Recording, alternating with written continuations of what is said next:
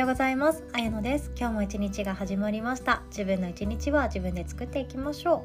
う。世間はゴールデンウィークということですけれどもまあ今年も頑張ってお家でいましょうね。自粛しましょうね。ということで私もおうちライフを楽しんでます。なのでどちらかというといつも通りの土日を送っているかなっていう心地になりますよね。まあなんか自分で好きなように一日を作り上げることっていうのにはゴールデンウィークも平日も土日も祝日もあまり変わらないかなって思っています。今日行きましょう。で今日はゴールデンウィークで特別でもないんですけれどもちょっとあのいつもと違うことを伝えようかなと思ってますで私はあのヨガの先生になる前からヨガの考え方がとても好きで「言葉のヨガ」っていう水色の本があるんですよね。茜明子さんっていう方が出されてらっしゃるヨガのサンスクリット語の言葉とその意味をずっと書き記していく淡々とした本があってお話でもないし啓発本でもビジネス本でも何とでもないんですけれどもただヨガの言葉その言葉とその意味とそこを読み解く言葉っていうものを淡々と連なっている本があって私はこれにすごく救われたんですよね。なのでちょっと商品アマゾンとかで売ってるのかわかんないですけど売ってたらちょっと概要欄に載せておきます でえっと紀元前からサンスクリット語でのヨガの言葉っていうのはありますでなので紀元前からずっと人間っていう私たちの祖先も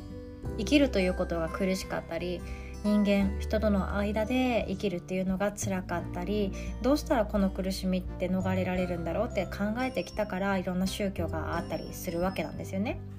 でヨガっていうのも自分の生き方を楽にするためもっと言うと生き方をシンプルにするため瞑想するためのその手段としてヨガのアーサナがあります。でそのもっと前にヨガの考え方っていうのがあってあの山に山とか聞いたことありますかね？ない方がいらっしゃってもうそれは全然問題ないです。私もヨガの資格を取る時にあのあそうだったそうだったなんか聞いたことあったけどそういうことかっていう風に思い出したなって思います。でこの本の中でですねいっぱい言葉があるんですけどもあの今日は2つだけ紹介しようかなって思います。で1つ目が記憶。記憶です。で記憶ってサンスクリット語ではスムルティって言うんですよね。イングリッシュで言うとメモリーなんですけども、えっと、意味としては物事を覚えていて忘れないこととか過去に受けた印象を再生する作用っていう言葉があるんですけどそれをこの茜明子さんという方が読み解いた言葉をあの今日は伝えさせていただきたいなと思ってます。記憶。忘れては困る。記憶がある。忘れられて辛い。記憶もある。ヨーギン曰く。ヨーギンっていうのはヨガをする人のことですね。ヨーギン曰く。記憶。スムルティは過去に経験した対象が失われていないこととされています。記憶は心の作用の一つでそれが苦しみの原因になることもあります。技術的な記憶は生活していく上で必要な記憶でそれが失われると認知症や記憶喪失など生活に支障が起きます。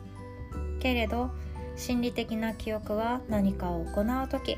判断する時にあるがままに見ることを妨げる原因になります。私たちは何かを見るとき認識するときに過去の記憶を結びつけて対象を捉えてしまうからです。それが良い記憶であったとしても認識を誤る原因になることがあります。記憶は心に影響を与え心を乱すことにつながります。瞑想状態が深まると記憶が消失するので記憶が心を混乱させることがなくなるのです。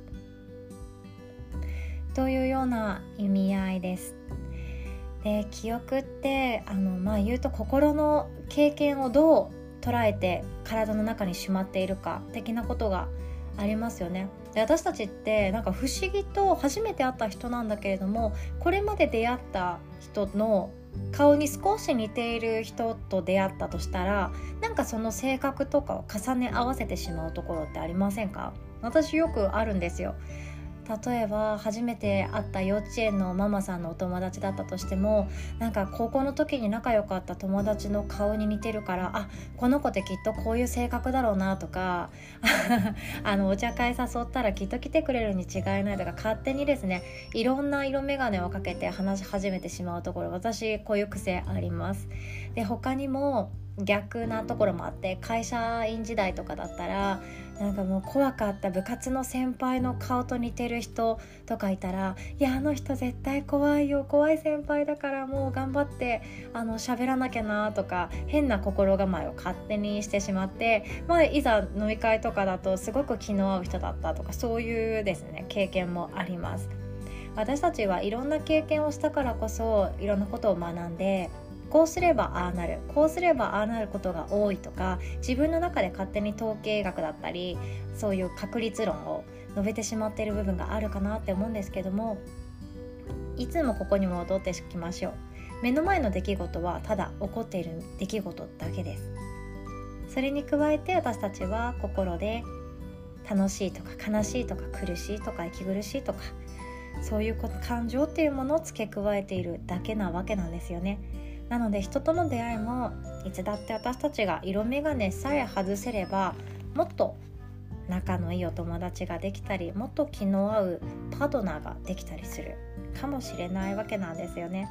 ゴールデンウィークお休みが長く取れてる方は自分のリセットではないんですけどもシンプルに生きる生き方としてこの考え方に戻ってきてはいかがかなと思って今日お伝えさせていただきました。でもう一つ言葉紹介させていただきたいんですけどこの言葉はですね私のオンラインレッスンとかに参加してくださった方オンラインヨガのレッスンに参加してくださった方はよく耳にする言葉かなと思います。そうレッスンの最後にシャバーサナが終わってこういう言葉をご紹介するのが私はとても好きでその何ていうかシャバーサナしてる時ってもう頭がぼんやりしてまどろんでるんですけどそこで発せられる気耳にする言葉。でもう耳が本当に敏感になってるのでしっかりとクリアになって聞けるし自分の心がシンプルになっている瞬間なのでそこで受け止める言葉ってすごくすんなり入ってきたりするんですよね。なのでヨガの最後に私は今日はこういう言葉を伝えたいなと思って参加してくださってるメンバーに合わせて選んでおります。で今日はよくお伝えさせていただいてるんですけど「樽を知る」の「知足」っていう漢字2文字の言葉ですね。これはサンスクリット語では三等書っていう言葉になります。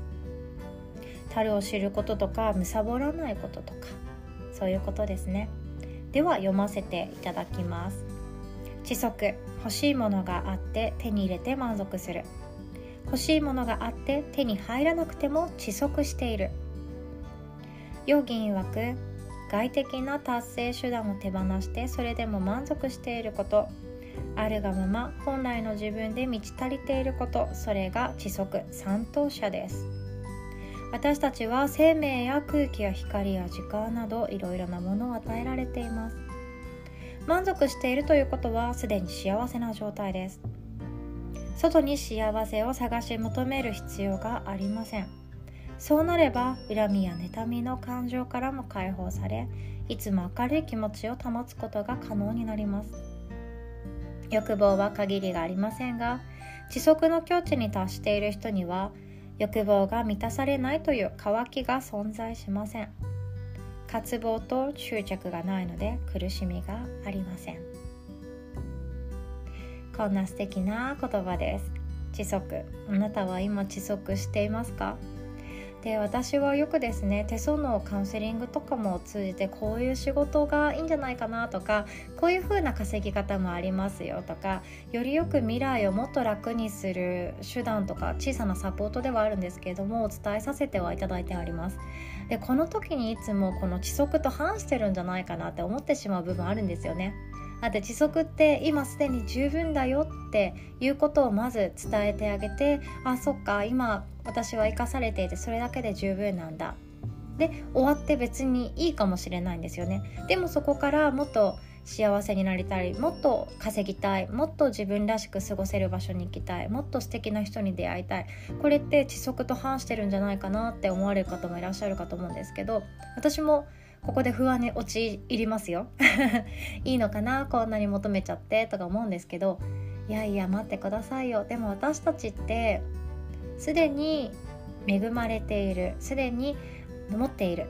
いろんなものを自分の心の中や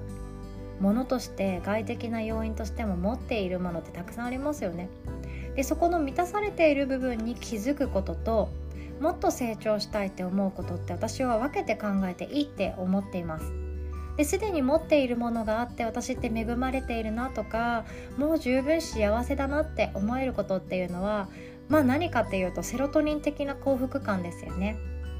でセロトニン的な幸福感が土台にある方だからこそこれから自分が成長していきたいって思う時に無理をしないし体に害があることをしないし早く寝て早く起きて家族とか身の回りの人間関係を一番に考えながら自分をもっと伸ばしたいって思えるからより一層幸福感で満たされるようになっていくと思っています。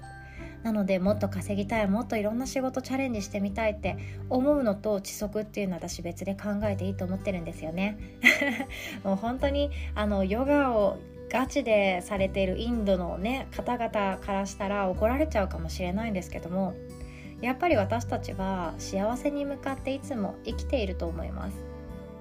もっといい自分になれるんじゃないかとかもっと自分に合った仕事に巡り合えるんじゃないかとかもっといい稼ぎ方があるんじゃないかとかそういうのって私到達する場所っていうのは自分と周りの人たちが心地いい環境を作るためだと思ってたりするんですよね。だってお金がっぽり稼いでそれを何て言うかなんだろうな世界征服のために稼いでる人多分今いないと思うんですよね。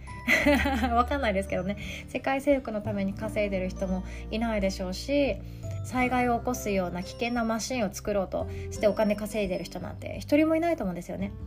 もっと周りの人たちと心地よい時間を多く過ごしたいとかもっとたくさんの生きづらさを抱えている人たちをサポートしたいとかもっともっと周りの人を幸せになってもらいたいとかそういう思いの方がみんな成長したいとかチャレンジしたいとかお金を稼いであげたいとかそういう気持ちってあると思うんですよね。なのでこの「知足」っていう言葉が現代人に捉えられるとしたらその自分が成長したいっていう気持ちとは別で考えて今すでに持っているから安心してチャレンジしていいんだよっていうふうに捉えても私はいいと思っています。現に私はそう捉えています。樽を知ることもちろん大事ですよ。あの浪費しようって思った時は樽を知るこの知足に戻ってきた方が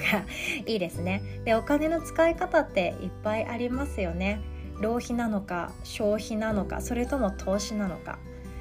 服を1着買うにしてもこれはただの消費なんですか？っていうこと。それとも浪費なんですか？いらないもの買ってんじゃない？見栄で買ってんじゃない？っていうこともあったら投資で自分をよりよく高めるためにこの洋服が必要だとか自分がもっといい出会いがあるからこそこの洋服は絶対必要だって思うのであればそれは投資かもしれないです。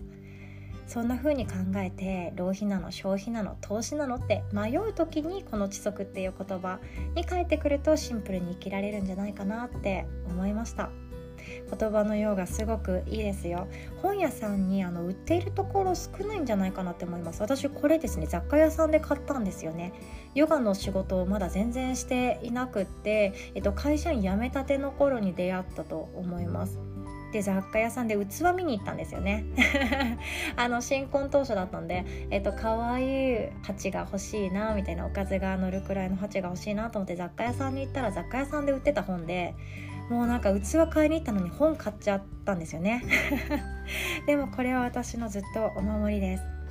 パッと開けたページが今日はどんなこと書いてるかなって思って読んだりとか今すごく心がモヤモヤしてたりイライラしてたりトゲトゲしたりする時ってどの言葉がしっくりくるだろうと思って辞書的に使ったりもしたりしてます。よかったらあなたの生活もちょっと潤ったりトゲが取れたりするかもしれないので今日はお伝えさせていただきました。ヨガの考え方でシンプルに生きることってできます。そしてシンプルに生きるけれどもやっぱり私は迷った時は面白い方へ導いていきたいなと思ってますのでたくさんチャレンジして今年も成長いっぱい実りいっぱいの秋や冬を迎えられるよう楽しんでいきましょうね。ということで今日も最後までお聴きくださりありがとうございます。素敵な一日作っていきましょう。おしまい。